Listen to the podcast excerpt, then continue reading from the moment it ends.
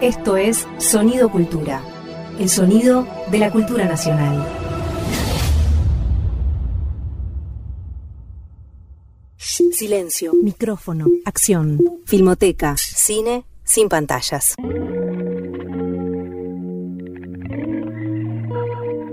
¿Cómo están? Bienvenidos a otra emisión de Filmoteca Cine sin pantalla. Estamos acá con los amigos Fiorella Sargenti y Roger Cosa. Y como ustedes ya saben, o si no saben, se los informo, todos los programas los dedicamos a un tema.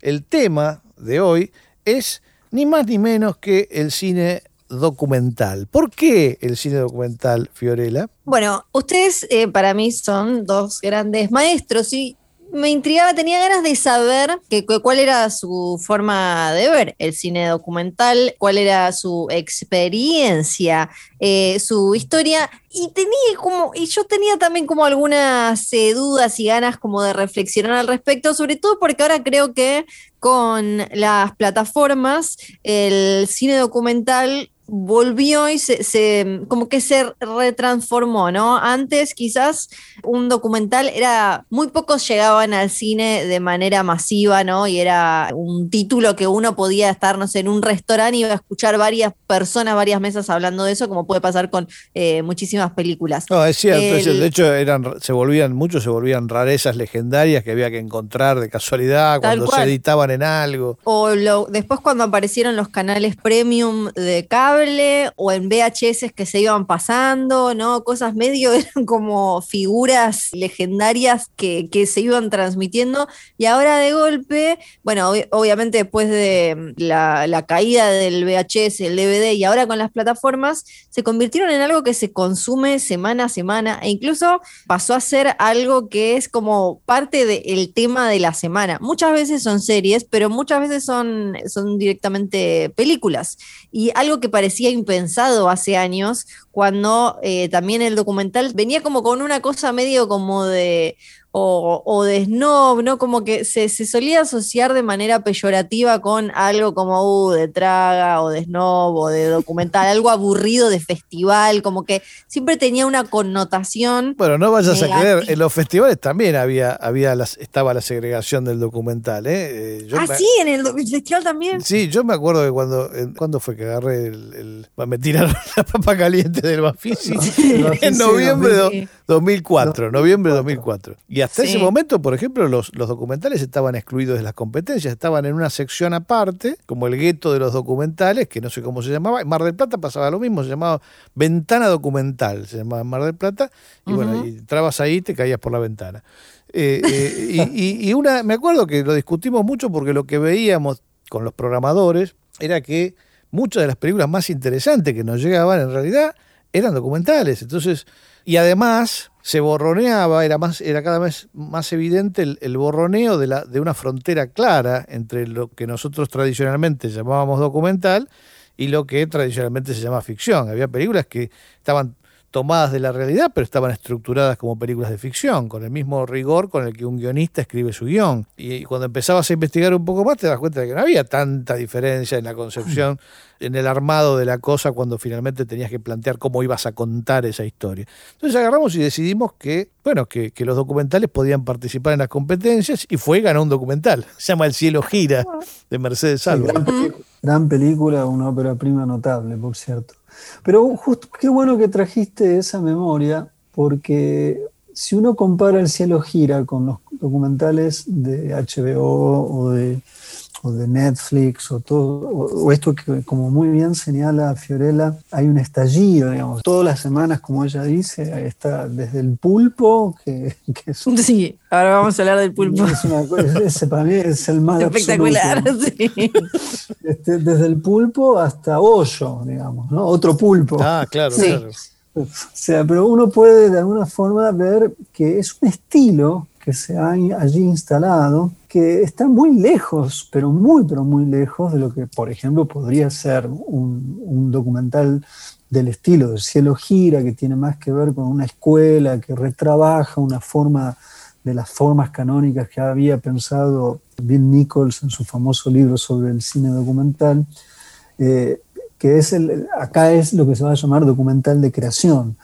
Pero no solamente una instancia con ese tipo de escuela, donde hay un trabajo más artístico, donde se, nota que hay una, hay una composición, una puesta en escena que no puede ser meramente captada por, por lo real, sino que se reproduce lo real, pero también de otras formas de documental más, más radicales, como puede ser lo de Frederick Wiseman, por un lado, con sus, con sus lecturas eh, distantes pero apasionantes sobre una institución o sobre un grupo humano, lo que fuera. Me parece que acá hay, en esta especie de eh, celebración o de redescubrimiento del documental, hay que decir que es en todo caso lo que antes se llamaba un documental televisivo, pero con mayor presupuesto, que parece cine, pero que no es del todo, o si es cine, mm. es un cine que está en una función estrictamente didáctica que es muy propia de la televisión. Yo creo que eso es lo que en principio habría que, ver. Es muy gracioso. Claro, pero, pero fíjate que guarda con eso, porque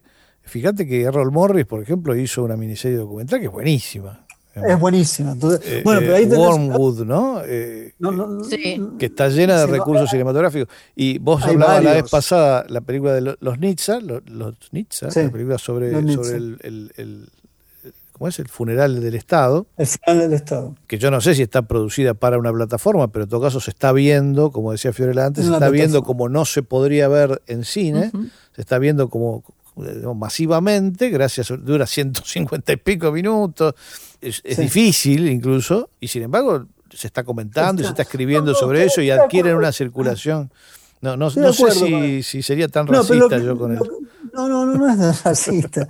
Me parece que lo que sí hay es como una, hay una imposición de una poética de los documentales de HBO y de, sobre todo lo de Netflix. ¿Es, una imposición o es una decisión de fiaca de algunos directores? Yo tengo la impresión de que es un estilo que está relacionado con la, una posibilidad de, acceder a filmar o hacer un documental por esa vía. Pues es muy gracioso si vos lo pones con el sonido para gente que no puede escuchar, porque vas a notar que te dicen qué es lo que tenés que sentir, acá se está emocionarse en el documental.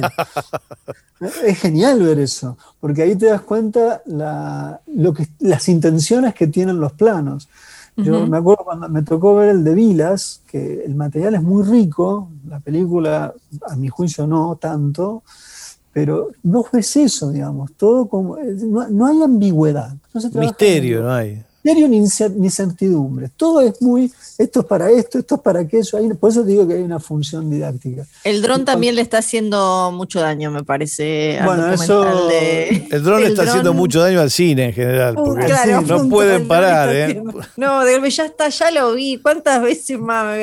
Y después hay algo que pasa ahora también, que es que muchas veces da la sensación, bueno, quiero plantearles varias cosas, pero una es que una historia quizás daba para eh, hacer algo cinematográfico y un documental, pero ahora por estas necesidades de la industria se termina estirando en una miniserie de seis episodios. Y ahí hay una cosa narrativa que termina fallando mucho porque no alcanzaba la historia. Eso podía ser, con suerte y con los recursos adecuados, una buena película documental. Y de golpe termina siendo seis o incluso ocho episodios con esto que dice Roger, ¿no? Donde directamente nos agarran de la mano y dicen, ahora dudas de este, ahora pensás que esto, ahora llorás ahora te reís, sin quizás como ninguna búsqueda más allá, salvo en cosas como eh, Wormwood, por ejemplo, que ya es como otro viaje. Bueno, es que lo que pasa es que me parece que ahí el tipo usa su, su, su, me parece que su experiencia y su talento para justamente pensar cómo administrar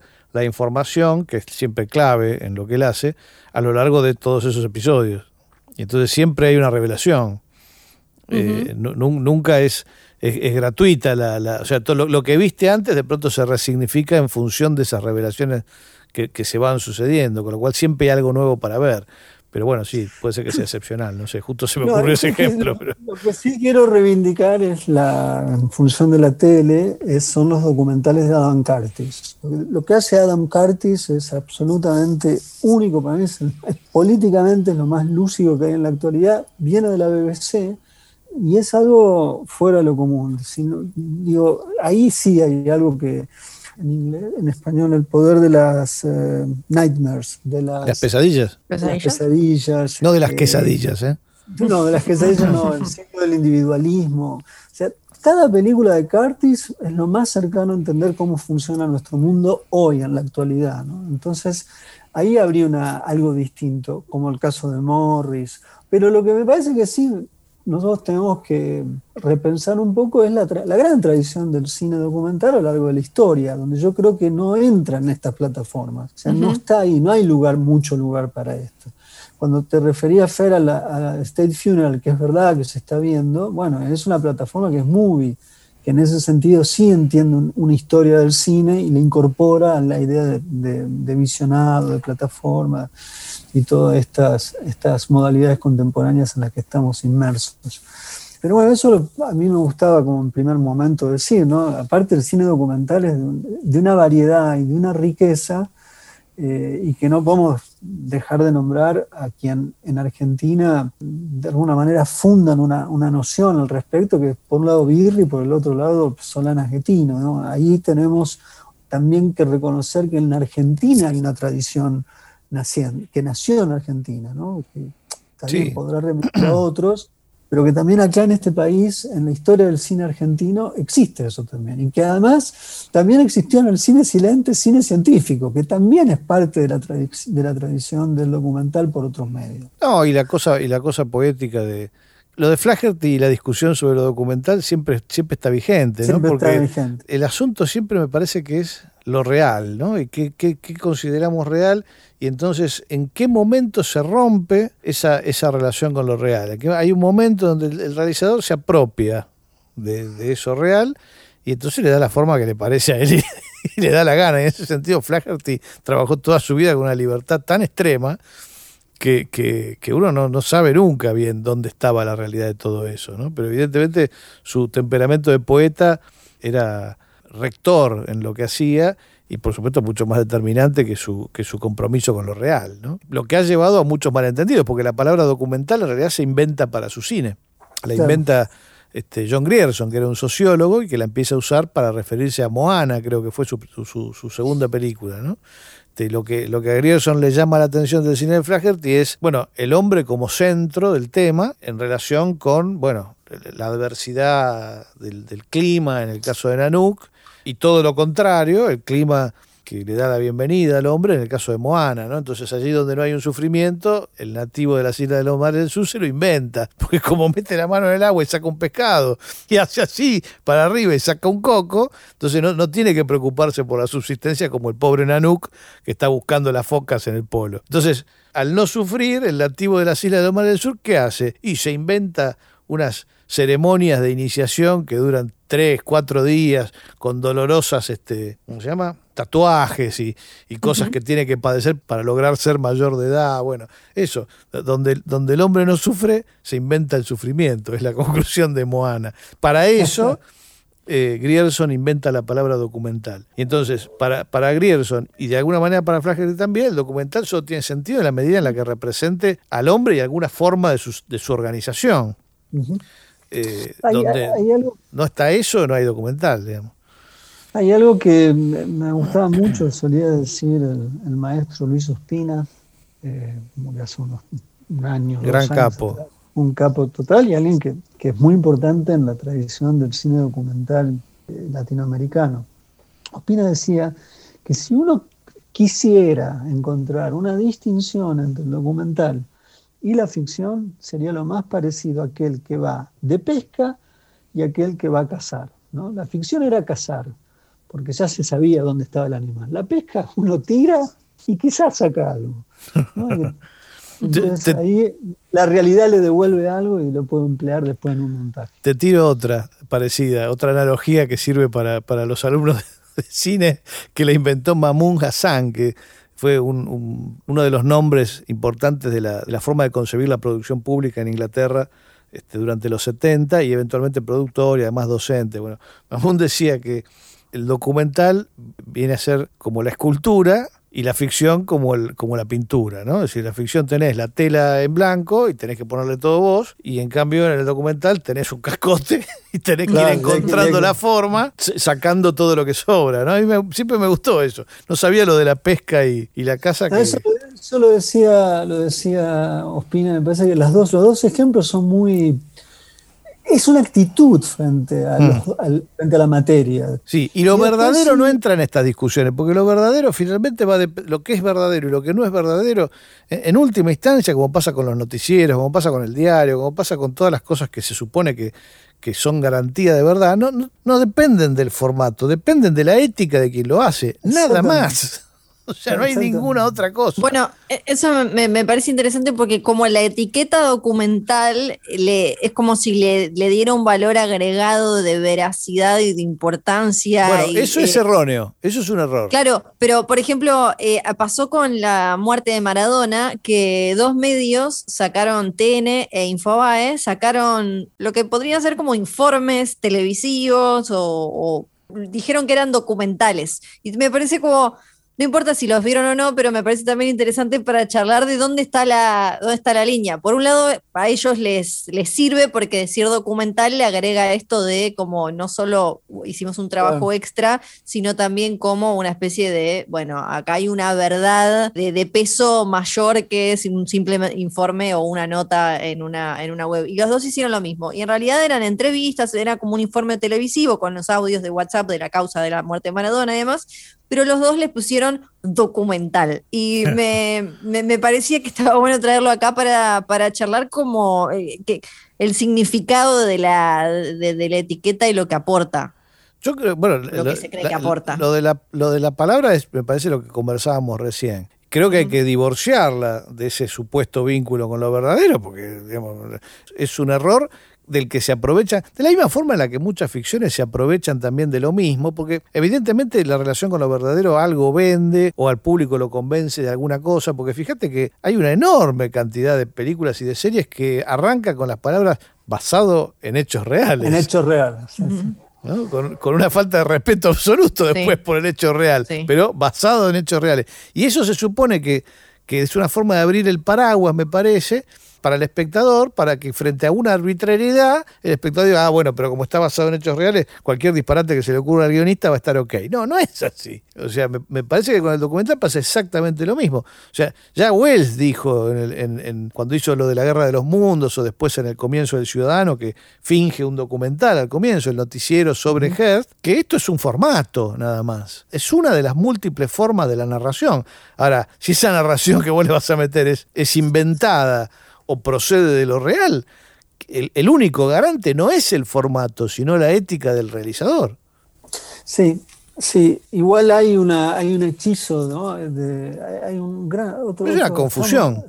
Es una confusión, pero también es una convención. Porque una convención confusa. confusa, pero que, que, tiene su eficacia, ¿no? Porque cuando uno piensa, eh, ¿viste esos momentos donde estamos transmitiendo, lo decía en el primer capítulo de su libro Gilberto Pérez en El Fantasma Material. ¿Viste esas, esos momentos de guerra donde eh, tenemos al periodista de la CNN, donde sea, de cualquier cadena importante internacional, que está en Bagdad y está hablando a cámara y vemos las imágenes de atrás que están cayendo a lo lejos. explotan cosas. Explotan cosas. Si vos pensás lo que él dice, lo podría decir desde su casa. Pero el hecho de que esté atrás esas imágenes te da la impresión de que está diciendo algo más que lo que está diciendo. Es como un refuerzo de verdad. Entonces me parece que ese es un poco el, juego de la idea del documental. Eh, que, no se está macaneando, que hay algo más, que la cámara eh, devuelve algo de lo real que no ha sido manipulado. Hoy claramente estamos en una época donde toda imagen está bajo sospecha. Claro, pero es que no es, no es hoy, es desde siempre. Digo, es de siempre. Los, documentales de la guerra que hizo Frank Capra es toda una sanata, digamos, construida. Los documentales, los noticieros que pasaban los nazis, le pasaban los nazis a los alemanes en 1945 que decía, ya está, estamos triunfando. todo sanata. Este, digo, siempre se ha usado esa, esa confusión en relación con el carácter de verdad en la historia del cine para cumplir fines, digamos, este, inconfesables. O sea que, de vuelta, no me parece. Me, parece increíble que todavía siga pasando, ¿no? ahora se puso medio, se puso medio de moda, hay como un ejercicio social, cultural que hacemos. Se pone de moda un documental, sale en la tapa de los diarios, se lo explotan en todos los programas de tele. Yo salen las personas que de alguna manera no quedan bien paradas en ese documental y tenemos entonces ahí después quizás dos semanas más de eso y así volvemos hasta que nos olvidamos de ese documental, se pone de moda otro documental, vuelve a salir la gente que está viva o los hijos o los no sé qué diciendo es todo mentira, ahora voy a sacar mi documental. es como que estamos medio, medio en esa y queda, me parece que queda más perdida ahí la, la pata cinematográfica y los recursos en el medio de todo eso. Nos tenemos que ir a un corte. ¿Con qué nos vamos, Fiorella? Uy, mirá, me pusiste a Joe Stramer, maravilla. Y claro, porque hay un gran documental que se llama Joe Stramer de Future is Unwritten. Y hay, eh, no quise poner uno de los Clash, porque dije, no, de Clash suena mucho en todos lados, así que es una de Stramer and de Mezcaleros. Mezcaleros. Johnny Appleseed.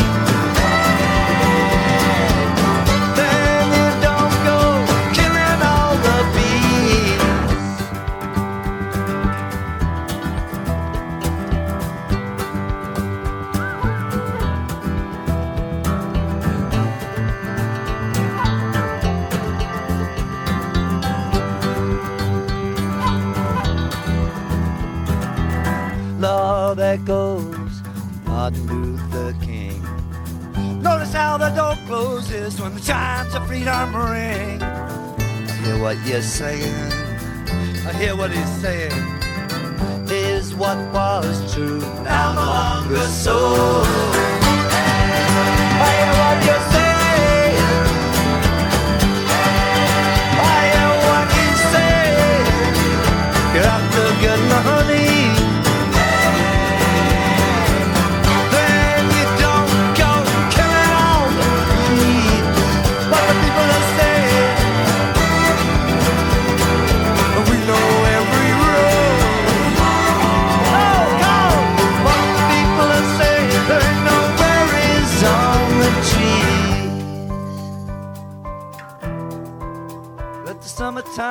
Sun.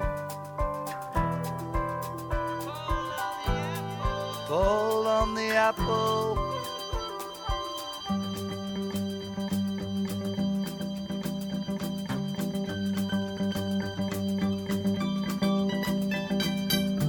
Lord, there goes a Buick 49. Black sheep with the angels riding, riding down the line. We think there is a soul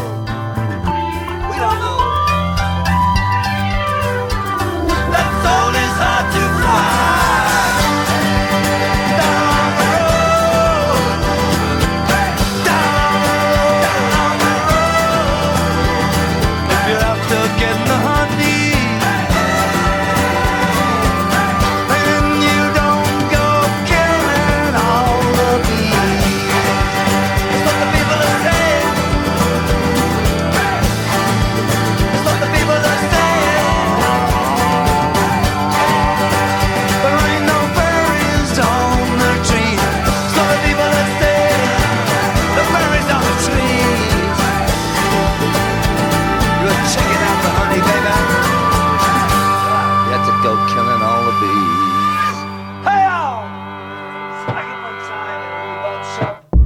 Sonido Cultura te está presentando a Fernando Martín Peña, Roger Cosa y Fiorella Sargenti en Filmoteca. Segundo bloque de esta emisión de Filmoteca Cine sin pantalla que estamos dedicando al documental. Y acá en su guion de este programa, Fiorella cita a Bill Nichols, que es un autor insoslayable cuando se habla de lo documental. ¿Por qué, Fiorella? Antes de meternos en eso, y, de alguna manera creo que va a ser la. Eh, eh, sirve de introducción también. Yo me quedé con la sensación de que Roger tenía ganas de hablar un poquito sobre el último documental ganador eh, del Oscar, que es el del pulpo maestro. Y creo que nos va servir para pasar después a hablar de eh, Bill Nichols y por qué estamos hablando de él. Es un documental que está en Netflix muy popular sobre, yo la verdad no lo vi porque me, me, eh, ya me espantó tanto em, de lo que e, el tema y todo que no lo vi. Es básicamente, Roger, vos tenés que decir algo, es, es un pulpo que le enseña de, la vida a una persona. Es el pulpo gurú. vos podés seguir a Saibaba, pero también al pulpo. El gurulpo.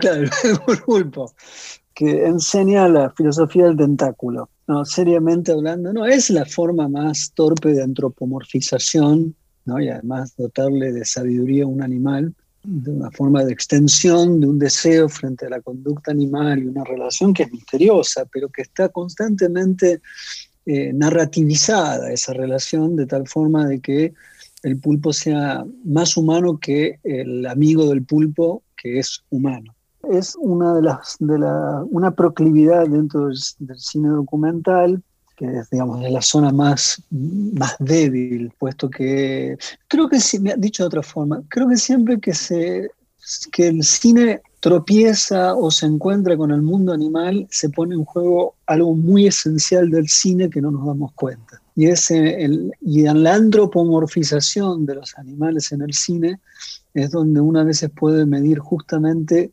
qué idea de cine, qué idea de mundo, qué idea de puesta en escena, todo eso se pone en evidencia. ¿no? Eh, cuando uno ve cómo han filmado otros directores el mundo animado, la vida animal, eh, que en las antípodas, y pienso muy fundamentalmente en un documental muy breve que lo puede ver la audiencia, en la, nuestros radios se escucha en YouTube, que es eh, una película extraordinaria de 1970 de, de Artabaz donde Pelechán filma animales. Y vos ves cómo filma animales, es estrictamente opuesto al pulpito gurú, donde la vida animal es algo, no es la vida humana, es, nosotros somos animales, pero somos animales lingüísticos.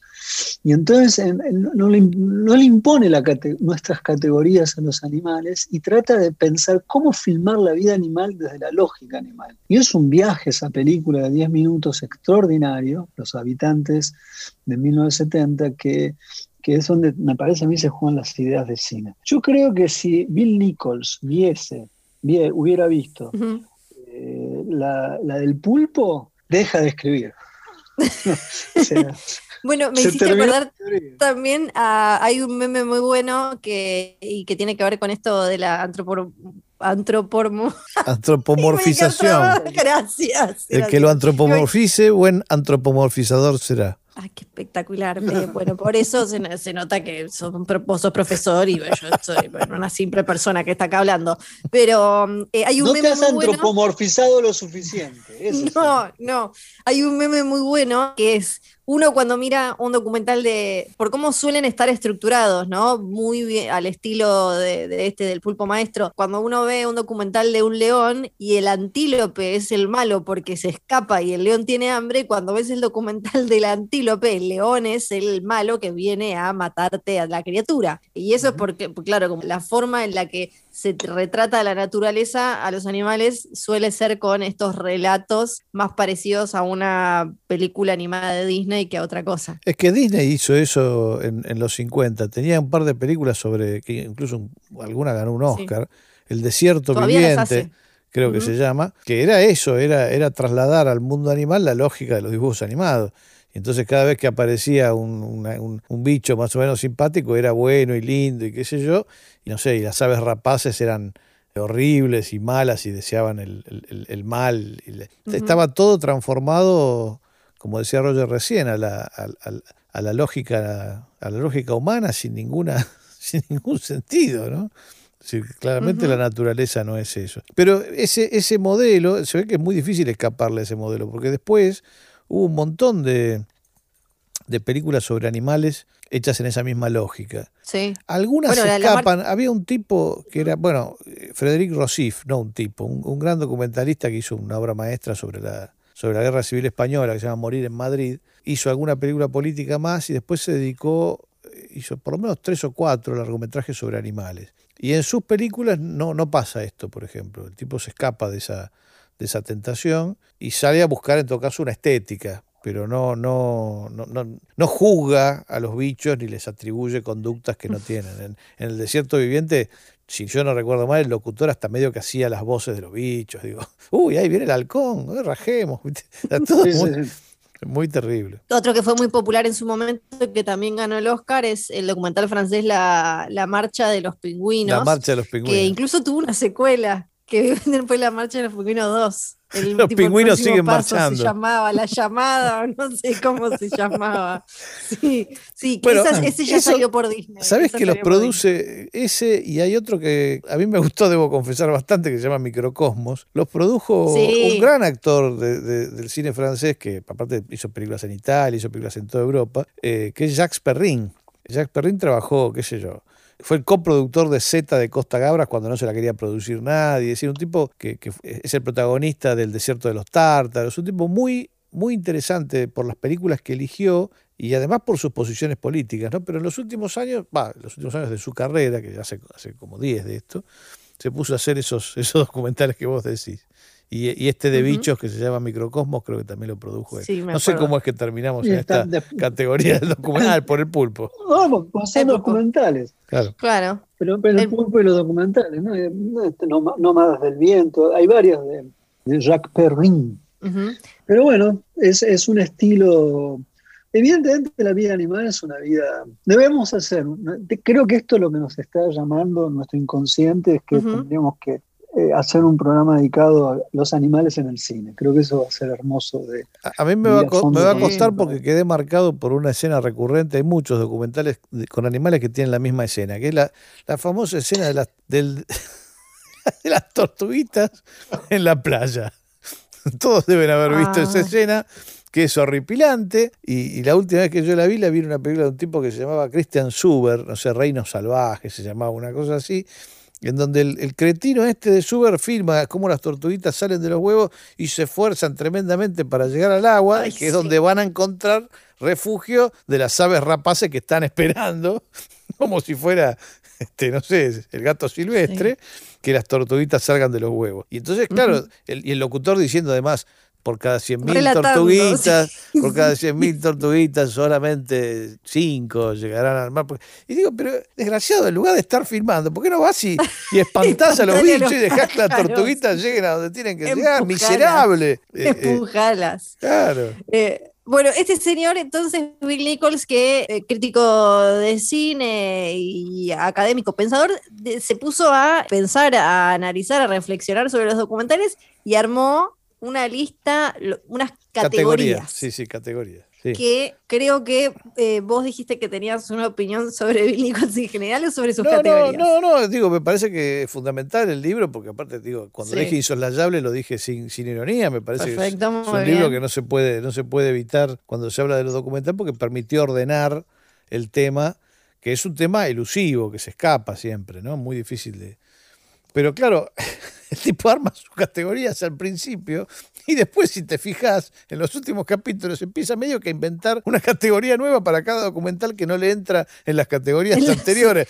Entonces, hay un punto donde empieza, bueno, películas realizadas por directores que empiezan con A, ¿viste?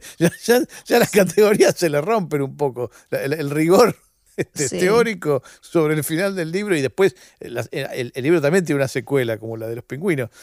Tiene, sí, continuación. Que, ya es medio una chantada, me parece. Pero bueno. Sí, creo que tiene una última versión, eh, es introducción al documental, creo que hay una última versión como de 2017, 2018. donde no la vi, no la vi, pero no la leí, pero quizás ya está metiendo como, no sé, documentales que están en Netflix, pero eh, los ve tu abuela cuando está tomando el té. La original, él, habla de eh, los, los poéticos, ¿no? Que creo que Roger en algún momento habló de, algo, de algo de esto. Em, de los que son como expositivos de divulgación. Sí, eh, ahora las tiro todas y ahora, si quieren las vamos desmenuzando. Los de observación, participativos, los como performáticos y los reflexivos. Sí, un, desafío siempre cuando, cuando uno da clases es lograr hacer la distinción entre los dos últimos. Pero bueno, sí, sí, en principio es, una, es un intento de categorización muy, muy, muy loable ¿no? y que funciona. Lo que pasa es que él mismo se da cuenta de que funciona hasta cierto punto. El, artista siempre es un, es un tipo de persona tan imprevisible que suele escaparse de todas las categorías. ¿no? Pero para empezar a entender la cosa está bien. Y, a mí lo que más me sirvió, me acuerdo de esta, de esta categorización al, al trabajar, es esta diferenciación entre los, entre los expositivos, digamos, y lo que normalmente se llama documentales de creación, que vienen a ser los de, los de las otras categorías.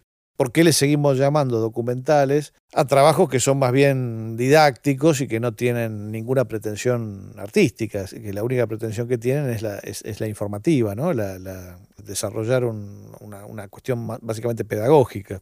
Mientras que en la mayoría de los documentales de observación no es esa la intención. La intención es, tratar de dar cuenta de fenómenos complejos, bueno, este, y tampoco pasa eso con los poéticos. Con esa parte de las categorizaciones yo en general me llevo bastante bien.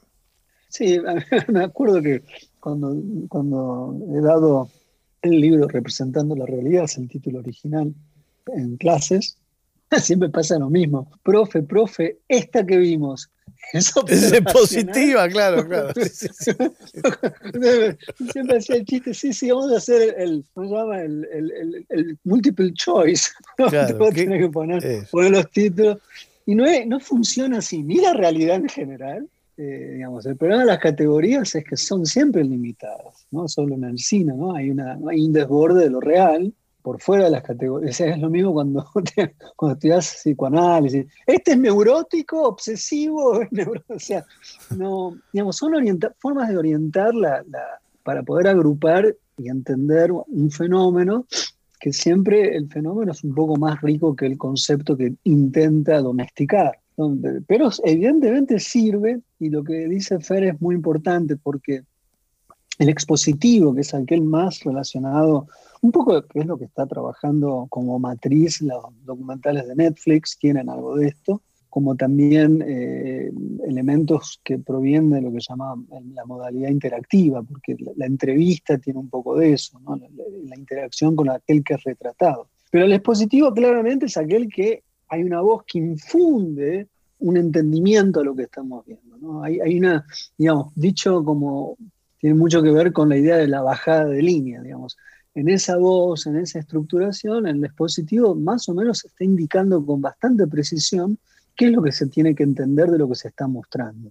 Digamos, no hay una absoluta confianza en la imagen, sino hay una confianza, eh, o en todo caso la imagen es domesticada o organizada por una voz que dice algo de todo lo que hay que ver. a veces pueden ser carteles también, no necesariamente una voz. Pero que aparte, a lo largo de la historia han funcionado como herramienta didáctica, ¿no? Es decir, a partir de qué momento que el cine se, se empieza a usar como, como instrumento para, para, enseñar en las escuelas, por ejemplo, que es muy temprano en la historia, ya en la década del 10, estos son los, los, documentales que se veían y a lo que se y, y, además a lo que aprendimos a llamarle documental en, en la infancia mirando televisión. Cuando uno veía documentales, veía esos. Después descubre que en realidad el mundo de lo documental es mucho más amplio y, mucho más cercano a lo que entendemos por, por cinematográfico, ¿no?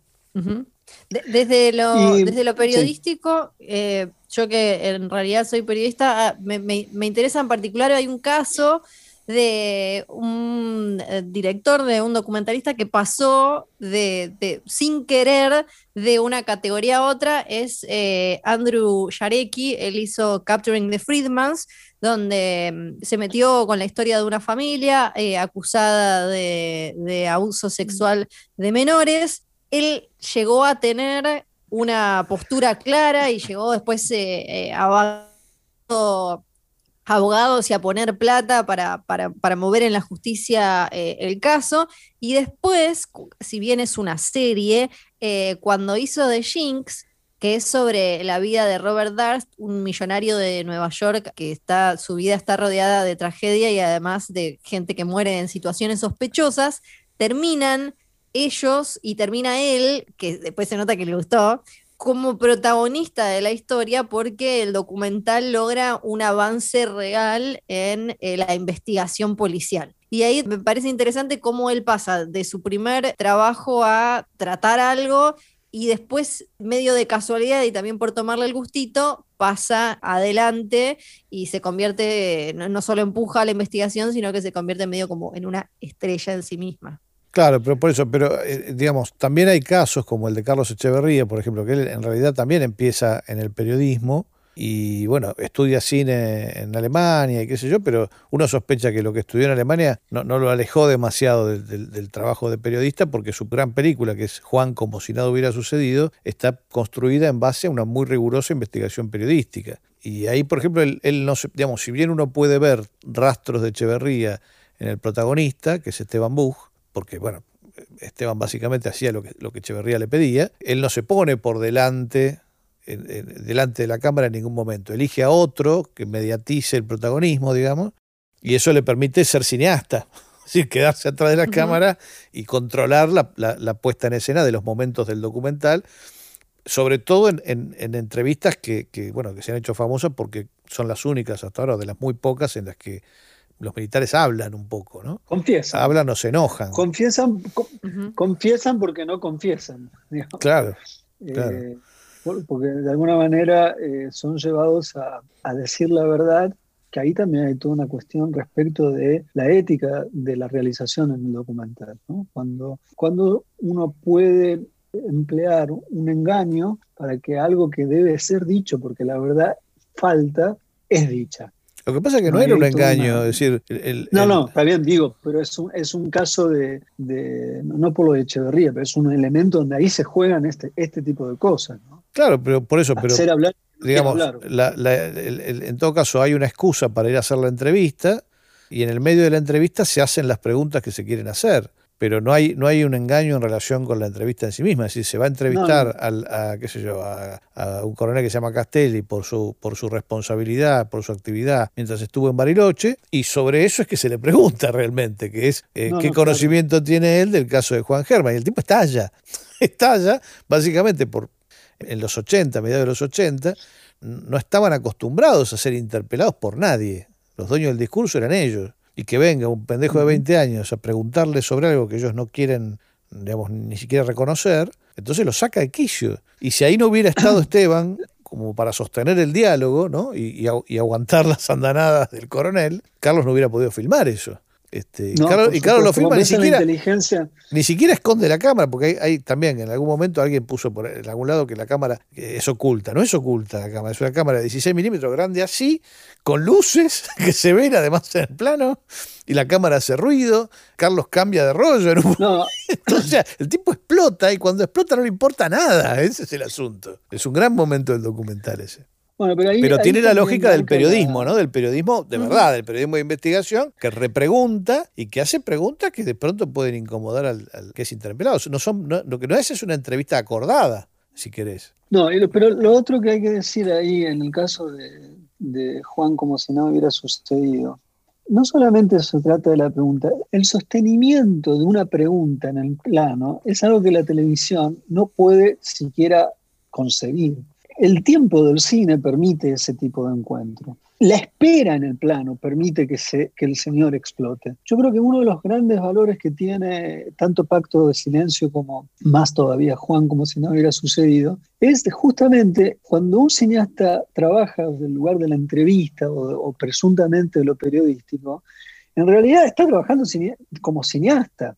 Es al revés, creo yo. El periodismo le ha robado el cine en cierta medida la posibilidad de la entrevista. Yo creo que una de las cosas más fuertes y más decisivas para cierto cine documental hoy es cómo restituir la entrevista como un elemento muy digno y legítimo de la... Entrevista también ha sido capturada por una lógica de la televisión que tiene un tiempo, que tiene una forma de, interacción de, plano contra plano. Acá es otro el elemento de, la apuesta. Y me parece que eso le da también una fuerza eh, narrativa que es sensacional ¿no? en esa película. Hay muchas como la de Carlos, en Argentina yo creo que es una, no, no solamente creo que Juan como si nada hubiera sucedido, es uno de los de las películas más importantes documentales de la Argentina. Creo que una de las 10 películas más importantes del cine argentino, además. No, aparte vos hablabas ayer, eh, ayer hablabas en el bloque anterior de, la, de, una escuela argentina del documental, ¿no? que se inicia con, con el Tire 10 y que continúa con Solanas. Bueno, claramente este, el cine de Echeverría se inscribe en esa, en esa línea, ¿no? es decir, que tiene muy estrecha relación con con, los procesos de, políticos de nuestro país, pero que en procedimientos y en, y en, y en, formas de pensar lo cinematográfico es bien, es bien propia, ¿no? y que además se, se, se, prodigó, me parece, hacia otros países también. ¿Con qué nos vamos al corte, Fiorella? Nos vamos con una hermosa canción de Leonard Cohen que se llama So Long Marianne por una deformidad que se llama Fata Morgana. Come over. The window, my little darling. I'd like to try to read your palm. I used to think I was some kind of gypsy boy. Before I let you take me home. Now so long, Marianne. It's time we began to laugh and cry and cry and laugh about it all.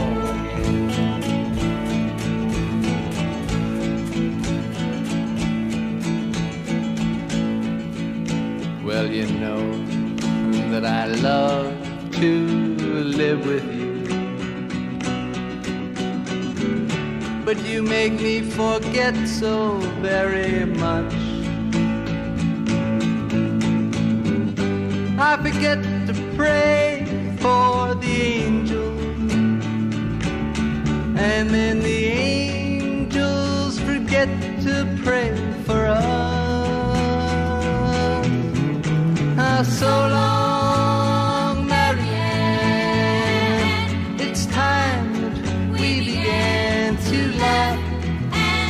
Cry and cry and laugh about it all again.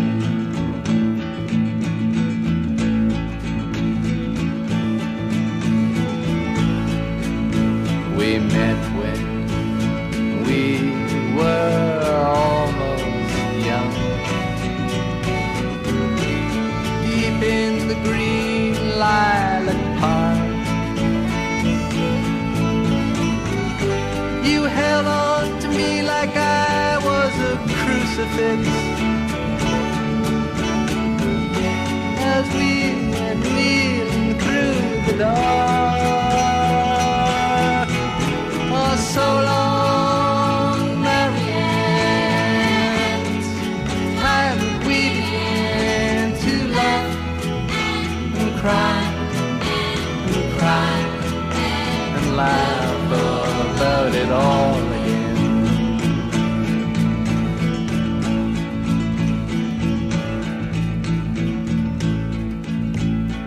letters, they all say that you're beside me now. Then why do I feel alone? I'm standing on a ledge and your fine spider web is fastening my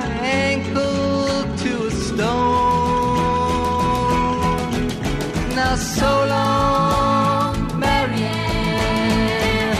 It's time that we began to laugh and cry and cry and laugh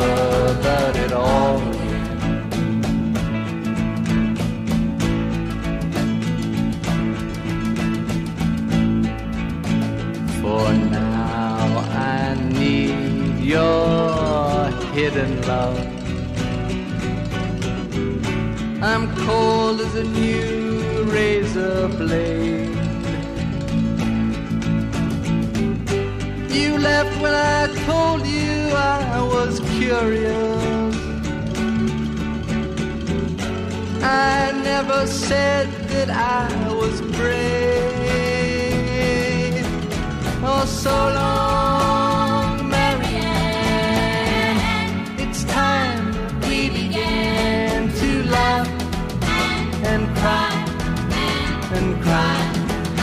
and laugh about it all.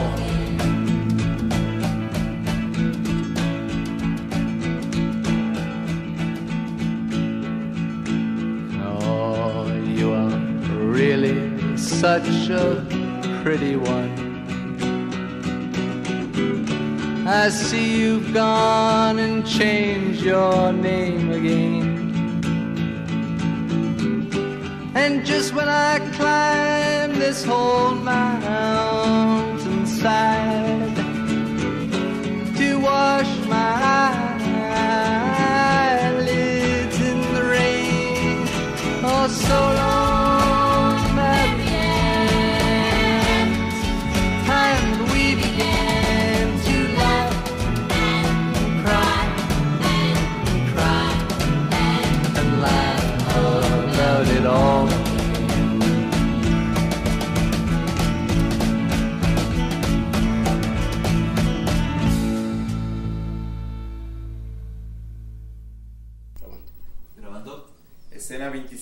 25, plano A, toma 3. Fernando Martín Peña, Roger Cosa y Fiorella Sargenti protagonizan Filmoteca, cine sin pantallas. Tercer bloque de este programa dedicado a los documentales acá en Filmoteca. Y esta parte está dedicada o estaría dedicada a los documentales sobre cine. Y porque en algún momento el cine se tiene que mirar el ombligo y decir como me voy a contar a mí mismo, ¿no? Voy a contar mi propia historia, voy a contar y mm, eso también fue mutando y los límites también se fueron corriendo y qué es un documental sobre cine y que no, sobre todo, y me voy a adelantar, cuando aparece el DVD y aparece el material extra, que después con el Blu-ray se expande y ahora incluso en las películas que salen directamente por plataforma aparece una, es como algo obligatorio que venga la película y después el making of, que el making of, o sea, el producto, voy a parar para no eh, cargarlo, el producto audiovisual que nos cuenta cómo se hizo la película. ¿Es una película? ¿Es cine? Y a ¿O veces no? sí, a veces no, qué sé yo. Hay, hay algunos que están eh, tan extraordinariamente bien hechos que, que yo diría que sí. Por ejemplo, un making of, que en realidad es a posteriori, no, es un, no, no, no se concibió como una película que acompañara a la película principal, sino que se hizo después, a partir de un trabajo de, de los diarios que dejó Eleanor Coppola, es la película que se hizo sobre el rodaje de Apocalipsis Now, ¿no? Es decir, ahí te enteras todo lo que necesitas saber sobre el rodaje de esa película monstruosa. Y la película, digamos, se llama Hearts of Darkness. Es un making of, porque finalmente es un making of, Ujú. pero es extraordinaria. Es una película fabulosa, ¿no? Me parece que tiene que ver con el con a quién se la dan, yo creo. ¿Qué onda le pone el tipo que recibe el encargo de hacer ese making of? Eh, sería como si el making of fuese un género y bueno, y, y después, qué sé yo, depende de todo del artista, que puede decir, bueno, cumplo con esto y cobro mi cheque y firmo, qué sé yo, que es lo más normal, supongo. O de pronto puede pasar que, bueno, ya sea retrospectivamente o incluso en el mismo momento, a un tipo se le presente la ocasión de hacer una película con ambiciones. Eh, bueno, ot- otro caso extraordinario, que ese sí es un making of hecho simultáneamente, dos se me ocurren en este momento. Uno se llama AK, AK, Ujú. que es Akira Kurosawa, ¿no? AK, que lo hizo Chris Marker durante el rodaje de Ran. Ran la financió un francés, eh, Sir Silverman, que era el productor de Buñuel normalmente. Silverman tuvo la idea genial de mandarle, no le mandó a, viste, un pibe, le mandó a Chris Marker, que es uno de los, uno de los más grandes documentalistas de la historia, a hacer un film que registrara cómo Kurosawa volvía a ser una película de samuráis. Y entonces está esta película que es formidable, hecha por uno de los mejores directores del mundo, sobre otro de los mejores directores del mundo. Y otro caso que se me ocurre también es un, es un, son, es el resultado de esas decisiones felices, ¿viste? gente que se da cuenta en el momento de que está frente a una situación única y la aprovecha en lugar de dejarla pasar. En el 64, un, un chico que hacía Gerald Potterton se llamaba. Después dirigió heavy metal, eh, hizo otras cosas, pero en esa época hacía cortometrajes para el National Film Board de Canadá y había ganado un par de nominaciones al Oscar con cortos que había hecho y esto. Y se le ocurrió hacer una película turística sobre el Canadá con Buster Keaton, donde Buster Keaton lo sentaban en una zorra, en una zorra este, con motor, y lo hacían atravesar en la zorra el, el Canadá de un extremo al otro. Iba a ser una película muda, al estilo de las comedias de Buster Keaton, pero ya Keaton grande, y bueno, y la idea básica era esa. Se la propusieron, Quito dijo que sí. Entonces el National Film Board asignó una segunda unidad para hacer una, un, registro. Alguien se dio cuenta, che, es bastante. O sea, no, podemos dejar pasar esto. Y, y, The Railroader, que es el corto turístico, es muy bueno, es hasta muy divertido incluso y muy lindo. Y dura 25 minutos. Y el making of dura una hora. y es genial porque resultó ser el único registro que existe de Buster Keaton laburando. Este, porque le permitieron aportar ideas, incluso durante el rodaje, a él siempre le habían gustado los trenes, entonces se lo ve dibujándole al director en un par de momentos cómo tendría que ser el gag y se lo describe y le dice dónde tiene que poner la cámara y hasta lo mira y se ríe por, lo que se le ocurrió, ¿no? Es algo que uno siempre quiso ver y solamente se puede ver acá, ¿no? Pero nos da una idea de cómo habrá sido el tipo en la década del 20 haciendo, no sé, el maquinista de la general que, que, me acuerdo ahora de como extras de DVDs o de Blu-ray, sobre todo, que fueron los que vinieron más eh, abultados. Hay unos buenos en unas ediciones de Blu-ray de Star Wars que no son las que estaban acá, de Blade Runner con, con The Final Cut, viste que salían como 10 mil millones de cosas. Eh, hay uno que se llama Dangerous Days, que está, que está muy bien, y hay uno de Magnolia, que creo que salió con un DVD, que igual ya se, se consigue solito, que se llama Magnolia's Diary, eh, o sí, Magnolia's Diary. Eso sí, son como vendrían a ser un extra pero que de alguna manera terminaron elevando el concepto. Y después habías mencionado Hearts of Darkness, me gusta mucho también el documental de como de película maldita de algunas que o, no salieron o, salieron a medias o salieron y todo mal, o, y digo, en este caso Apocalypse Now sí salió, pero sabemos, o si no, por favor vayan a ver el documental o, lean cómo se hizo, todo lo que pasó en el medio. Ahí me parece que si no son mis documentales de cine favorito, le pegan en el palo, los de, los de películas o rodajes malditos. En Hearts of Darkness está el momento en el que baja que baja de una lancha al set es Marlon Brando. Y hasta ese momento se habían hablado por teléfono y se habían visto la última vez cuando, cuando habían hecho El Padrino. Se baja Marlon Brando transformado en una ballena. Nadie le había dicho a Coppola que el tipo era un gordo gigante y que de ninguna manera podía ser Kurtz, digamos, este, este guerrero legendario, ¿no? ¿Cómo llegó ahí? Claro, ¿cómo lo mandaron ahí? Y está ese momento en el que Coppola lo ve y se quiere matar porque es un quilombo más que ese rodaje tiene. No, no, la película es genial. recomendación imprescindible. No, pero hay varios de esos. Este, hay, hay uno muy lindo que se llama La épica que nunca fue, eh, que es sobre el rodaje inconcluso de Yo Claudio en, en, el año 34, 36, por ahí. Joseph von Stenberg fue llevado, él normalmente trabajaba en Estados Unidos, y lo llevaron a Inglaterra hacer esta, esta adaptación muy ambiciosa de, la, de la, novela histórica de, Robert Graves. Y el principal drama fue que la película iba a estar protagonizada por Charles Lawton, y Lawton, comillas, no encontraba al personaje. Y, y bueno, entonces la mayor parte del documento, finalmente el, no encontrar el personaje derivó en larguísimas demoras para terminar la película y en un momento Merle Oberon, que era la coprotagonista, tiene un accidente de auto y la interna. Entonces ahí el productor dijo, se terminó, bajó la cortina y, la película quedó inconclusa. Pero claro, están todos los rayes filmados. este, el documental debe ser de los 60 y la película tenía ya, sí, casi 30 años. Entonces Dirk Bogard hace como de host y hay entrevistas contemporáneas, o sea, en el sesenta y pico, a Stenberg, creo que está Emlyn Williams, está Flora Robson, está Merle Oberon, están todos los, los que todavía vivían del elenco eh, de casi 30 años antes o 25 años antes. Y después están todos los... Eh, Charles Lawton se acababa de morir y un poco el, making of este, o making of frustrado, es un homenaje a él.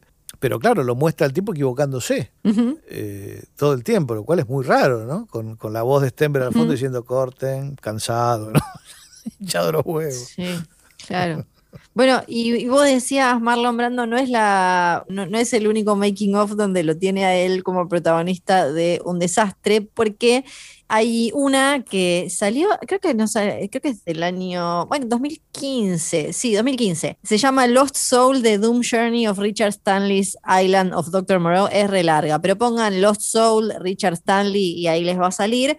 Es, ¿Se acuerdan la, la versión de la isla del Dr. Moreau de los años 90? Con Val Kilmer, ¿no? Con Val Kilmer. Bueno, parece, Richard Stanley venía de hacer eh, hardware y unas películas así muy noventosas termina heredando esta adaptación y ¿qué pasa? Tiene a Val Kilmer y a Marlon Brando ya de recontra remil vuelta con esto de me tienen que decirme por acá la línea, tienen que no sé qué, tráiganme, quiero un queso arriba de una tortuga arriba de... Y Val Kilmer también muy, muy creído y le empiezan a pasar cosas y también no sé si están en como en la una isla no sé dónde posta o en el medio de la selva se le encierra uno y no sale por tres días y demás, hasta que finalmente la, película termina convertida en cualquier otra cosa, se la sacan a él, queda como eh, su nombre muy manchado durante un montón de tiempos, de, tiempo. Ahora, hace poco hizo Color Out of Space, que para mí es espectacular con Nicolas Cage,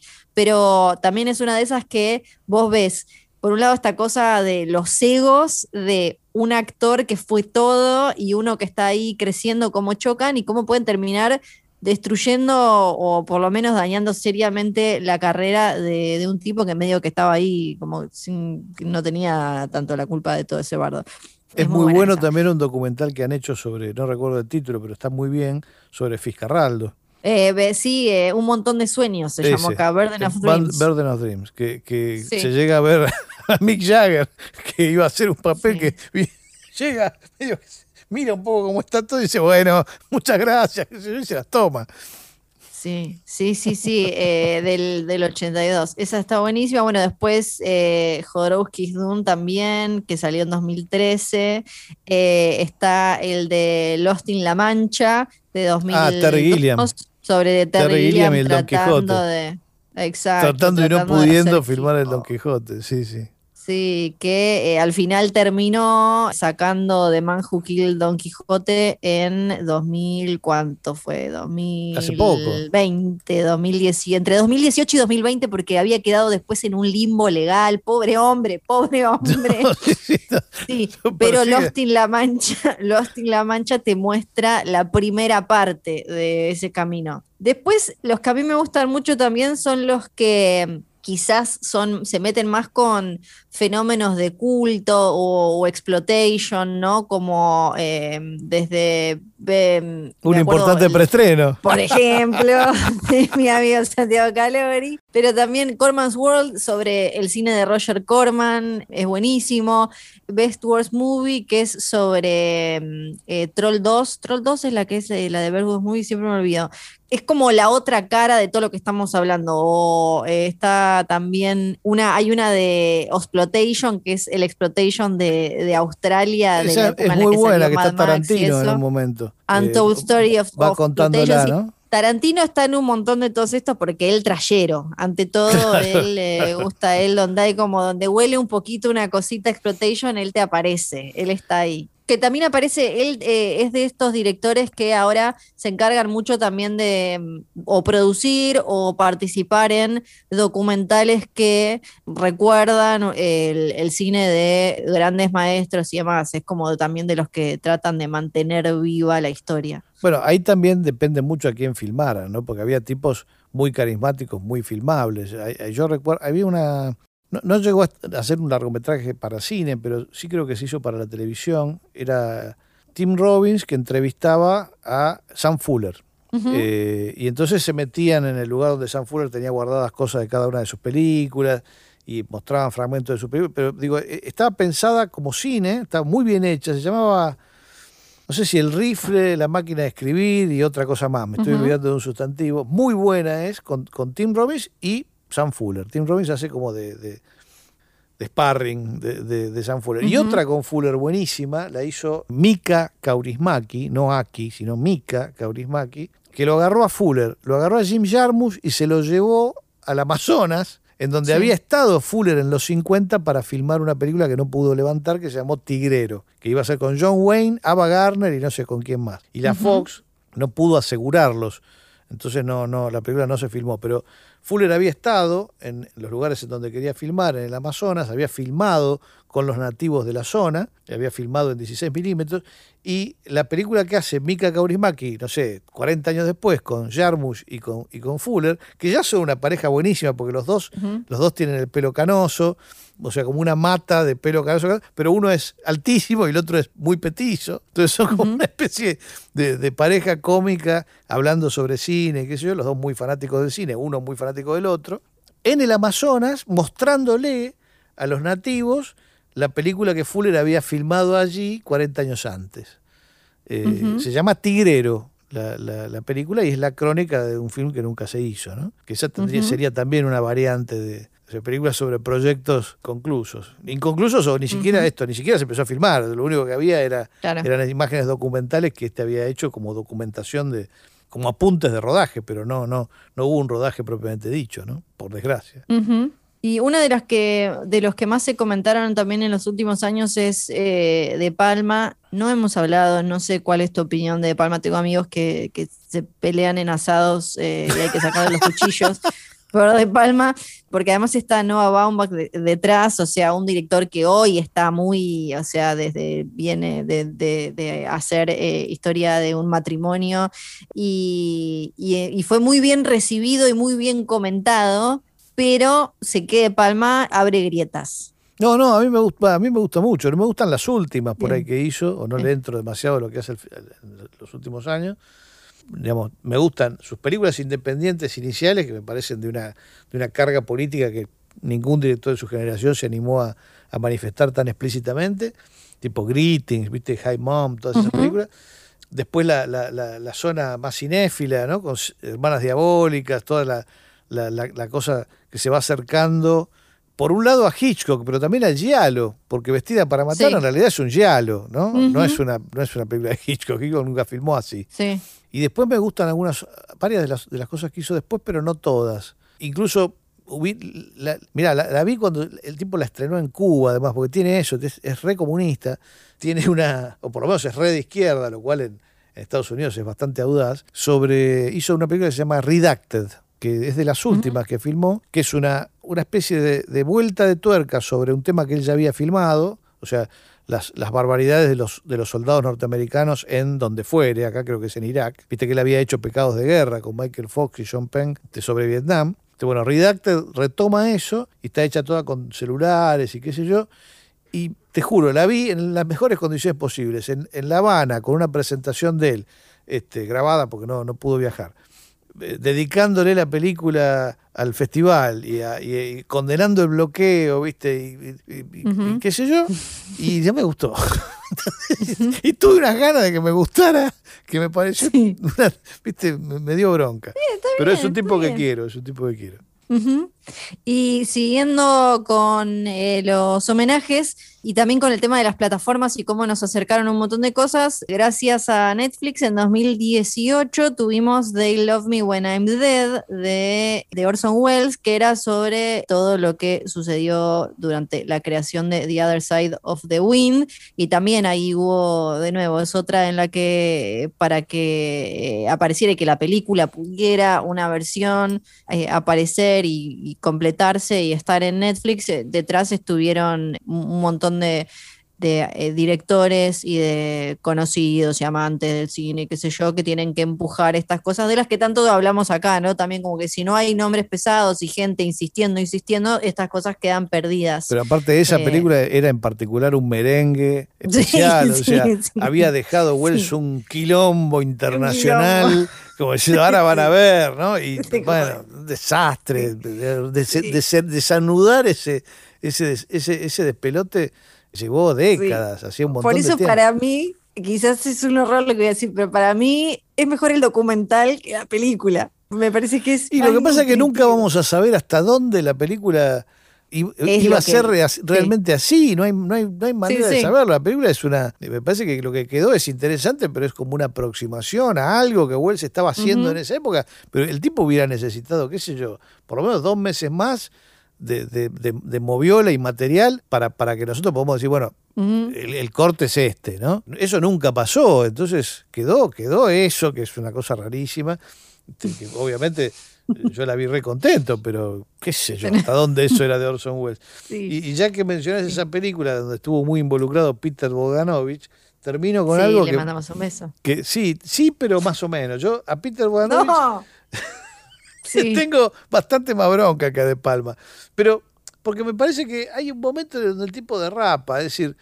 es extraordinaria su obra crítica de los 60, son extraordinarias sus primeras películas, y hay un momento donde no se entiende qué le pasa y se perdió. Yo creo que, creo que, y esto no es una teoría propia, me parece que está bastante basado en la realidad, tuvo demasiado, demasiado problema con las mujeres y se perdió en esa y se perdió en esa y no nunca volvió a, no se concentró en lo que, en lo que era importante realmente en un momento, tuvo mucho quilombo de, mujeres. Está bien. Creo que ahí lo, eh, hemos perdido. pero digamos, llegar al extremo de arruinar tus propias películas es complicado. Digo, el tipo hizo un, documental ejemplar sobre John Ford, ¿no? Sí. Eh, que se llama bueno, ahora no me, voy a, el nombre de John Ford está en el documental y es muy simple eh, el, título. El tipo lo hace en el 71. John Ford estaba vivo.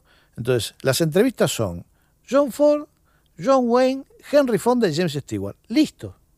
O sea, son los tres actores favoritos de John Ford. Está John Ford. El narrador, Orson Welles. Perfecto. Sí. En ese momento, Bogdanovich, gran crítico, elige fragmentos con una precisión absoluta, ¿viste? sobre los temas que quiere ilustrar, que le parece que son los temas fordianos. Bueno, arma la película de dos, casi dos horas con eso y es perfecta. Es un documental. Se llama Directed by, John, Ford, o sea, bien. Directed by bien, bien clarito y al punto como eran las películas de John Ford. Bueno, pasan los años, esa versión ya no se consigue más. ¿Y qué hace? La ruina. En lugar de yo pensé, cuando anunciaron que se iba a dar Directed by John Ford en el Festival de Cannes, dije, bueno, agarraron el negativo, hicieron una copia nueva, no sé, como dicen ahora, la restauraron, que en realidad es pintarrajearla digitalmente, bueno.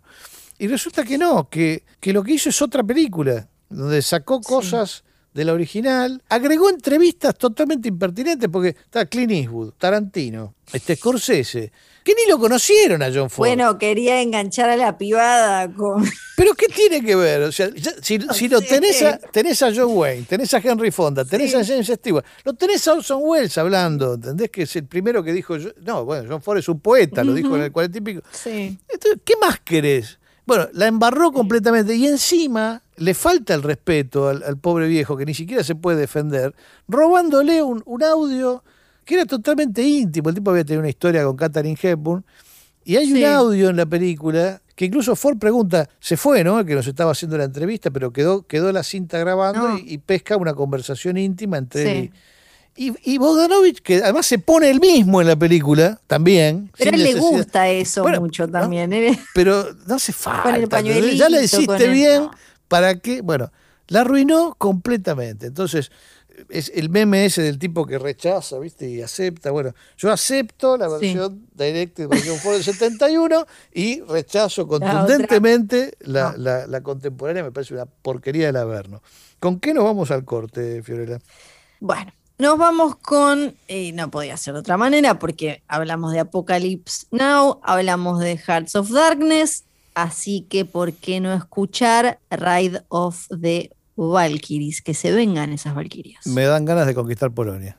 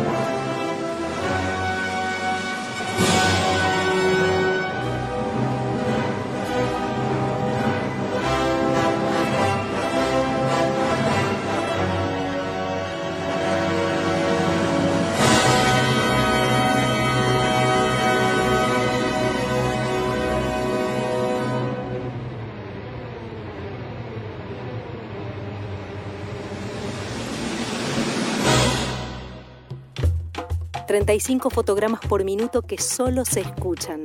Filmoteca, cine sin pantalla. Cuarto bloque de esta emisión de Filmoteca, cine sin pantalla y estamos hablando de documentales. Y bueno, tenemos una entrevista con alguien que hace documentales y que además ha hecho un documental sobre cine, que son los temas que hemos estado tratando en los bloques anteriores. Fiorella, te paso la posta. Sí, un era una cosa rara. Ahora le vamos a preguntar exactamente cómo quiere él que describamos su última obra, pero tiene un hermoso historial, el amateur, el gran simulador, los ganadores, todo el año es Navidad y ahora los visionadores. Él es Néstor Frenkel y algo sabe de documentales. Hola Néstor, ¿cómo estás? Hola Fiorella, hola Fernando, ¿cómo andan? ¿Qué tal, Néstor? Este, Fiorella, me parece que bien, bien, bien. Te olvidaste de los dos primeros, ¿eh? Hice sí, dos, más sí, antes. Sí, perdón, perdón. No. estás perdonada.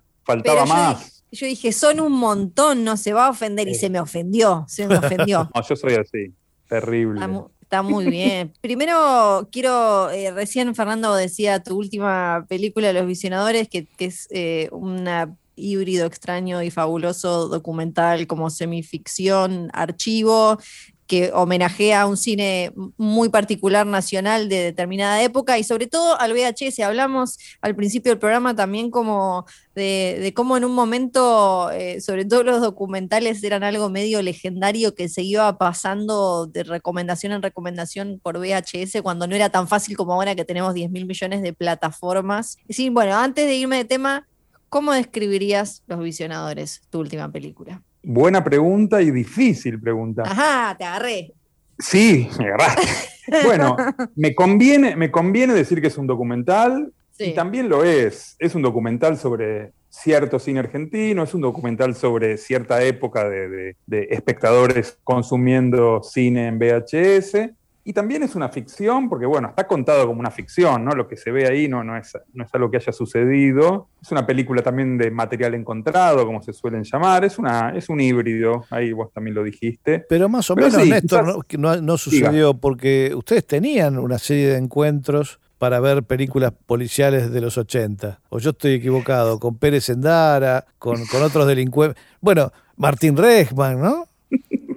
y varios otros. Y varios este, otros delincuentes. Podríamos decir que también es, este, sí, es un documental autobiográfico de alguna manera, ficcionalizado. Este, y mismo los, actores que interpretan a, los personajes también eran parte del círculo de visionado, así se llamaba aquel grupo, donde miramos, sí, cine de los 80 es como un reduccionismo, porque es de, miramos cine de antes y de después, ¿no? Pero fundamentalmente el cine policial, es difícil encuadrarlo, es como el cine de denuncia, el cine policial, el cine que se ocupa de, los grandes problemas de la patria, quizás, ¿no?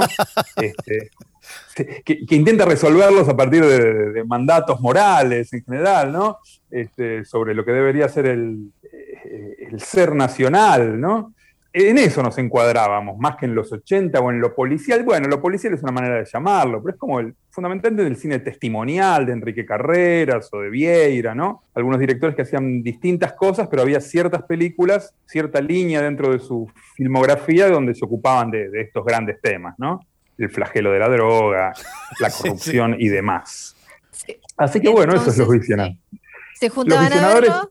Nos juntábamos a ver estas películas, muchas de estas, y en un momento, bueno, se me ocurrió la idea de, con Sofía, con Sofía Mora, mi mujer, que cuando se incorporó a mi vida, se incorporó al círculo de visionado y se nos ocurrió, ¿por qué no hacer una película de alguna manera que replique estas películas, que se ocupe de, este, este, flagelo que sería, en nuestro caso la adicción a los VHS de, de películas argentinas. Así que bueno, se dio todo siguiendo esta línea de películas, digamos, Los Visionadores empieza como si fuera una de carreras y termina como una de descanso, a grandes rasgos. Hicimos esta película, en realidad la empezamos a hacer hace más de 15 años, la olvidamos, la dejamos rápidamente por, porque, porque era inviable, era faraónica, era totalmente amateur, era y quizás sospechábamos que quizás era simplemente un chiste interno, algo que nos iba a dar gracia solamente a nosotros. Y bueno, el año pasado la pandemia, el aburrimiento, la angustia eh, nos impulsaron a, sacar del fondo de,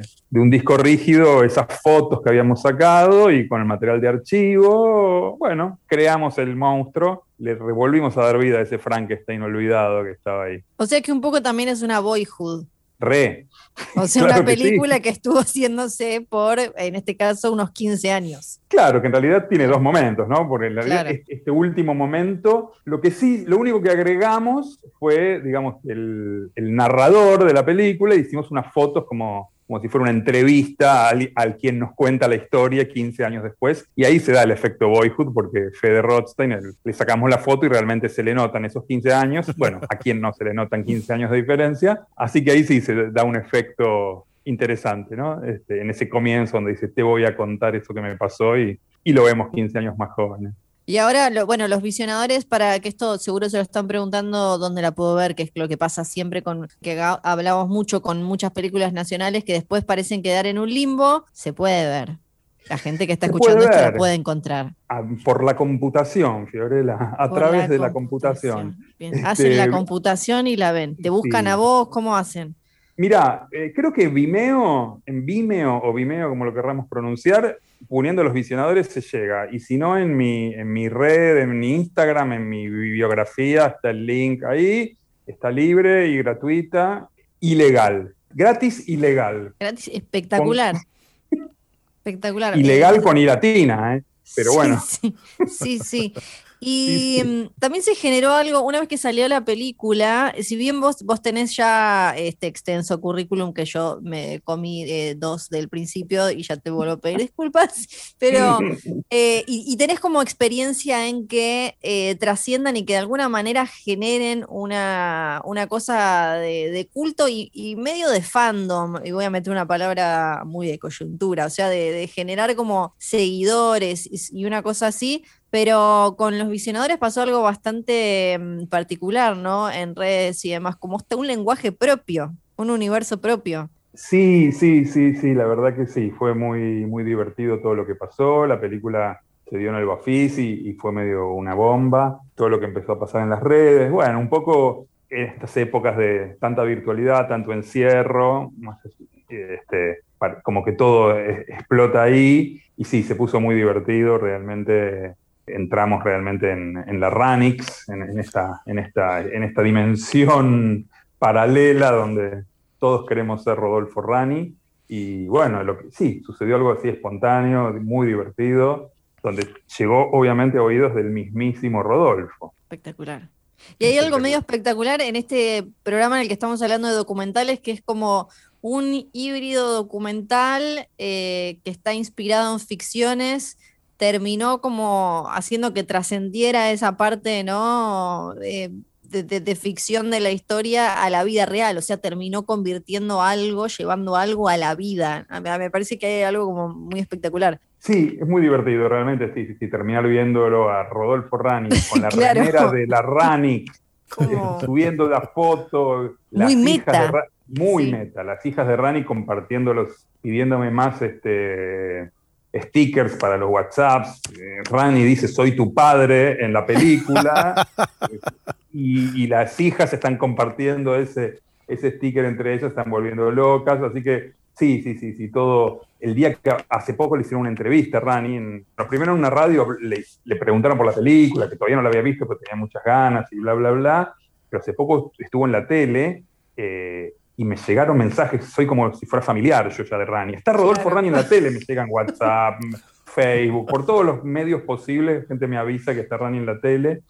En fin, este, sí, se ha transformado mi vida, todas las películas transforman el mundo, algunas muy poquito, algunas un poquito más. Este, Vos sabés que hay, voy, a hacer, voy a hacer un aporte medio insólito a la, a la Ranix, porque en, en los 90, hacia el año 98, 99, eh, Adrián Caetano me contó una idea que tenía para hacer un corto por ahí, la conoces Néstor, que es, era, iba a hacerla con Héctor Anglada, The Man Who Wanted to Be Rani. Mirá. bueno, lo era, Era, era Héctor imitando a, Rani en distintas secuencias de, películas que podrían haber integrado perfectamente un bloque de tu, de, tu documental. Eh, hasta que aparecía una escena de Rani andando en triciclo en, en, la película de Montes Bradley, en triciclo con un gorrito con una hélice en la cabeza. Y ahí Anglada se quedaba tieso, fundía negro, bueno, y después de una pequeña elipsis volvía a aparecer la cara de, Anglada imitando a alguien en el televisor y, esta vez era Ulises Dumont. Con lo cual el, final del, del, corto era The Man Who Wanted to Be Dumont. Y bueno, tendría que haberla hecho y lo tendríamos que haber proyectado en el cine Ulises Gomont. Pero bueno, y ahí nos seguimos yendo por las ramas, Fernando. Este, hermoso, hermoso proyecto. Bueno, no, no, no pudo ser, pero quizás este, Caetano pueda disfrutar de los visionadores. Igual nosotros nos ocupamos de un rani nunca en triciclo y nunca con un gorrito, ¿no? no, no, yo estaba esperando ese momento y nunca se produjo, por suerte. Sí, sí, fue el rani, digno. Claro, Rani, un Rani Charles Bronson, un Rani vengador, un Rani justiciero, policía si querés, pero no, nunca, nunca el Rani cocinero. Haciéndose, haciéndose torturar, haciéndose torturar para, para, para endurecerse, ¿no? Por sus propios compañeros. claro, como un samurái. Sí, sí, sí, sí, sí, sí, gran momento. Las esclavas es eso, ¿no? Exacto, sí, sí, las esclavas. Que se hace hacer el submarino. Al principio de la película parece que lo están torturando unos criminales, pero son los propios policías de él. es el entrenamiento, sí, es espectacular. Le, dan con látigo, submarino. Bueno, pero es Rani. Que de, paso que de paso demuestran las distintas especialidades de la policía en esos temas, ¿no? Claro, tal cual. Este es un hermoso muestrario de, de todo lo que saben hacer. Sí, sí, sí, sí, eso y mucho más. Néstor, ¿y cómo, cómo llega? Estábamos hablando también eh, al principio de, esto de cómo, cómo llegaba uno antes, cómo puede llegar ahora al cine documental. ¿Cuál fue tu caso y en qué momento se convirtió en, tu camino, en de alguna manera tu destino? La verdad que no lo tengo muy claro. Yo no, mira, el primer documental que hice, que no lo nombraste Fiorella. No sé cómo que te. No lo nombré. Terrible. que fue buscando a Reynolds. Yo lo hice en realidad, me acerqué porque me interesaban ellos y no sabía bien cómo lo iba a abordar, si iba a hacer algo más videoarte, no tenía la más mínima idea. Me interesaban ellos, creo que en el fondo de mi alma quería conocer a Tomasín, eso fue la gran excusa. Los conocí a ellos, lo conocí a Miguel y en un momento entendí que esto claramente era un documental y un documental clásico como para ponerme de alguna manera, tener un, alejarme un poco, tener un punto de vista para mirar un grupo tan estrafalario, revolucionario y vanguardista. Pero creía que había hecho ese documental y que después iba a seguir intentando hacer algo de ficción. Yo venía haciendo cositas, intentos medio amateurs de animación y de ficción también. Y medio de casualidad se me vino a la historia de Federación, Construcción de una Ciudad, otra película documental que no nombraste, Fiorella Sargenti. Y cuando me apareció esa historia dije, esto es increíble, esto hay que contarlo porque es una historia increíble y tiene que ser un documental necesariamente. Y ya cuando hice esa dije, no, yo no voy a hacer documentales siempre porque me encanta. Entendí que ahí estaba un lenguaje y un camino y una forma de, trabajar que me interesaba creo que me viene de muy chiquito en la escuela, no sé si para el Día del Niño, que traían todos los años y nos proyectaban dos películas, siempre las mismas. Una era Las aventuras del Rabí Jacob, que era espectacular, y la otra también era muy buena, que era Los Intrépidos y sus máquinas voladoras.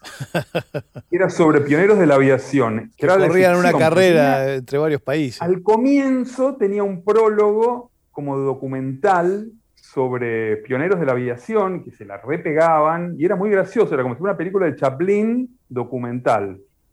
Y eso me, parece que me, quedó muy grabado, como esa situación de, material documental usado de una manera plástica, digamos, y generar un efecto de comedia. Creo que eso es lo que termino haciendo. Bueno, sí, hay, hay una constante, ¿no? En, en, tus películas aparece esta, esta cosa de que también es algo de, de las comedias, el querer y no poder, y entonces al no poder impostar algo que reemplaza eso que no se puede ser. Sí, tal cual, tal cual, de la ficción de la vida, digamos, ¿no? es, eso, como la película, como el, el, que se hace la película, todos nos hacemos un poco la película, en algunos casos es, como más, evidente y, eso se vuelve un poco tierno y un poco gracioso. Usaste la palabra tierno, ternura, y justo te iba a preguntar porque hay como un equilibrio, ¿no? Entre cuando uno busca estas historias y vos que ya tenés como este super olfato para encontrarlas, a ver si uno quiere caer en, la burla, si va a haber una mirada de señalar eso o una cuestión como con, un poco más de, de, respeto y como decías vos, ternura o cierta amabilidad, aún desde la comicidad, aún desde desde el humor. Ese equilibrio, ese balance fue algo que fuiste desarrollando, que te costó, que te lo planteaste desde un principio, ya como, bueno, algo que te preocupaba a la hora de acercarte a los protagonistas. Sí, un poco sí y un poco es instintivo. con el tiempo lo fui haciendo más consciente, sobre todo cuando uno termina hablando de las películas o escuchando lo que dicen otros y cómo sos visto, cómo sos mirado y cómo son vistas desde afuera las películas, eh, uno lo empieza a ser más consciente. Pero creo que naturalmente desde el comienzo, me sé con, no sé, digo, la, mi primera película, que no la nombraste, ¿no?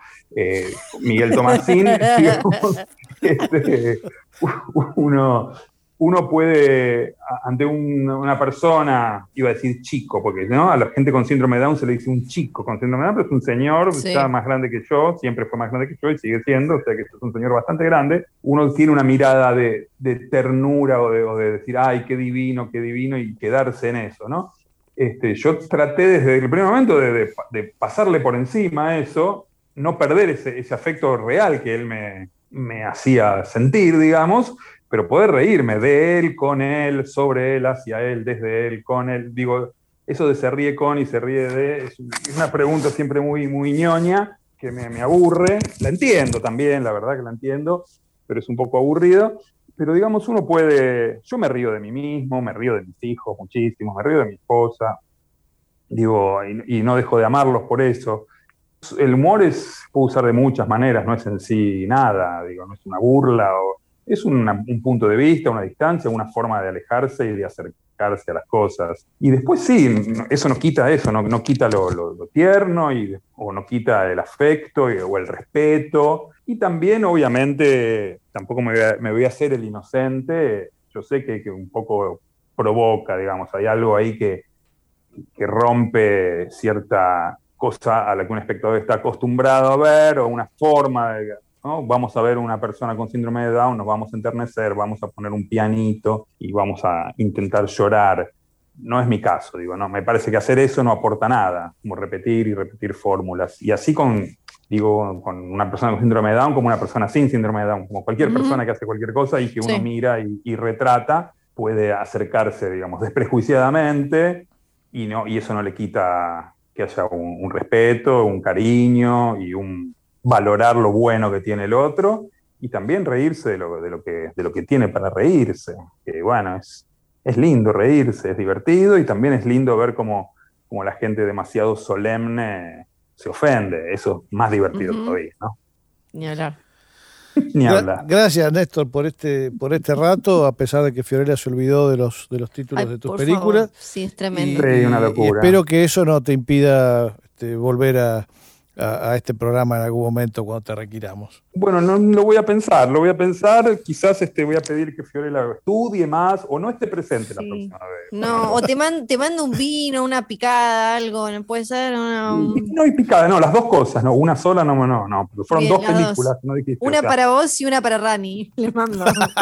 quedamos así, quedamos así. Gracias, Néstor, un abrazo grande. A ustedes. Beso. Chau, chau. chau, chau. Escuchábamos a Néstor Frenkel acá en exclusiva para Filmoteca Cine sin pantalla y nos estamos quedando sin tiempo, así que eh, ya nos estaríamos despidiendo. Cerramos con Néstor la emisión de hoy y nos faltarían las recomendaciones. Eh, Roger se escapó corriendo, así que solamente podemos recomendar Fiorella y yo. Fiorella, recomiende algo. Eh, voy a empezar por la recomendación, nada que ver, eh, absolutamente nada que ver. Y es una película que se llama Violation, es de 2020. Esta es la, ¿cómo es que le decimos esta? Se me fue el nombre, la que no estaba vinculada con el episodio de hoy. La, la arbitraria. Eso está. Eh, se llama Violation. Es de 2020, canadiense. Una película, es el debut de, la directora. El vínculo de dos hermanas y un hecho muy trágico, el abuso sexual de una de ellas Y mm, es muy interesante cómo está retratado eso y sobre todo es de esas películas que es interesante después ir a buscar las notas de la directora y me parece que es un, hay un codirector, no estoy segura, donde explica por qué muestra lo que muestra de cada de, la forma en la que lo hace y por qué a pesar de ese hecho tan tremendo y tan traumático que le, pasa a, una de ellas y que es que es eh, abusada por un hombre, el pilar de la película es el vínculo de las hermanas y lo que pasa entre, entre ellas cuando sale esta verdad a la luz. Es muy, muy, y es fuerte, les aviso. O sea, después se, se miran, no sé, algún capítulo de The Office. Violation se llama. Sí, por favor. Yo para compensar me voy a quedar dentro del tópico y voy a recomendarles una, una serie que, em, em, bueno, son 13 capítulos, eh, o 12, no me acuerdo ya cuántos eran, que se llama Hollywood, eh, y que la hizo el maestro Kevin Brownlow junto con David Gill. Kevin Brownlow es el hombre que más ha investigado el, cine mudo, la historia del cine mudo. Eh, la ha investigado incluso durante más tiempo de lo que el cine mudo duró ya, porque le ha dedicado toda su vida a esto. Y la serie Hollywood fue la primera gran serie documental sobre el tema. Eh, básicamente es sobre el cine mudo norteamericano y tiene la extraordinaria idea de incorporar a, mucha gente, testimonios con mucha gente que vivía en ese momento. Él empezó a hacer entrevistas a veteranos del cine mudo en los 60. Entonces, eh, no es cualquier documental visto desde el presente, sino que está narrado por los propios protagonistas. Hay entrevistas con Buster Keaton, digo, hay entrevistas con todo el mundo ahí. Y acá la daba, yo tengo un, gran recuerdo infantil de eso, porque la, daban, daban un episodio por semana en un ciclo que se llamaba La aventura del hombre, que, conducía Mario Grasso. Y, eso me acuerdo que nos, la veíamos con mi papá, iba a la noche, iba tipo prime time, y fue definitoria para mi vocación realmente esa serie. O sea, esa, esa serie, me, si a mí me gustaba ya el cine, por supuesto, y qué sé yo, inevitablemente como coleccionista veía películas mudas porque no tenían proyector sonoro, esa serie me convenció de que el camino era ese y que había que ir por ahí y hasta ahora sigo allí. Así que les recomiendo enfáticamente la serie Hollywood de Pioneers, se llamó Hollywood Los Pioneros, este, y seguramente se puede conseguir de alguna forma que no sé cuál es. y el documental que yo quiero recomendar se llama The Witness y mm, es una película sobre un caso clave en Estados Unidos del 64, donde eh, una joven es asesinada, Kitty Genovese, en Nueva York, y supuestamente sus vecinos escucharon todo, se, escuchó, o sea, imposible no escuchar sus gritos, y fue asesinada de una manera muy sangrienta en, su casa, y nadie hizo nada. Y lo que me parece interesante, si bien en cuanto a un montón de cosas no es el mejor documental eh, del mundo y tampoco tiene una, eh, utiliza una locura de recursos ni nada, aprovecha la mirada del presente para echar luz sobre un tema sin esa cosa como juzgona que le cargamos muchas veces em, al pasado, sino simplemente para revelar eh, algo y, cambiar, tirar abajo un mito. Así que me parece que desde ese lado es súper interesante, se llama The Witness. Y termino entonces yo el programa con mi recomendación arbitraria, que es simplemente recomendarles este programa la semana que viene. Chau. Fue una producción del Ministerio de Cultura.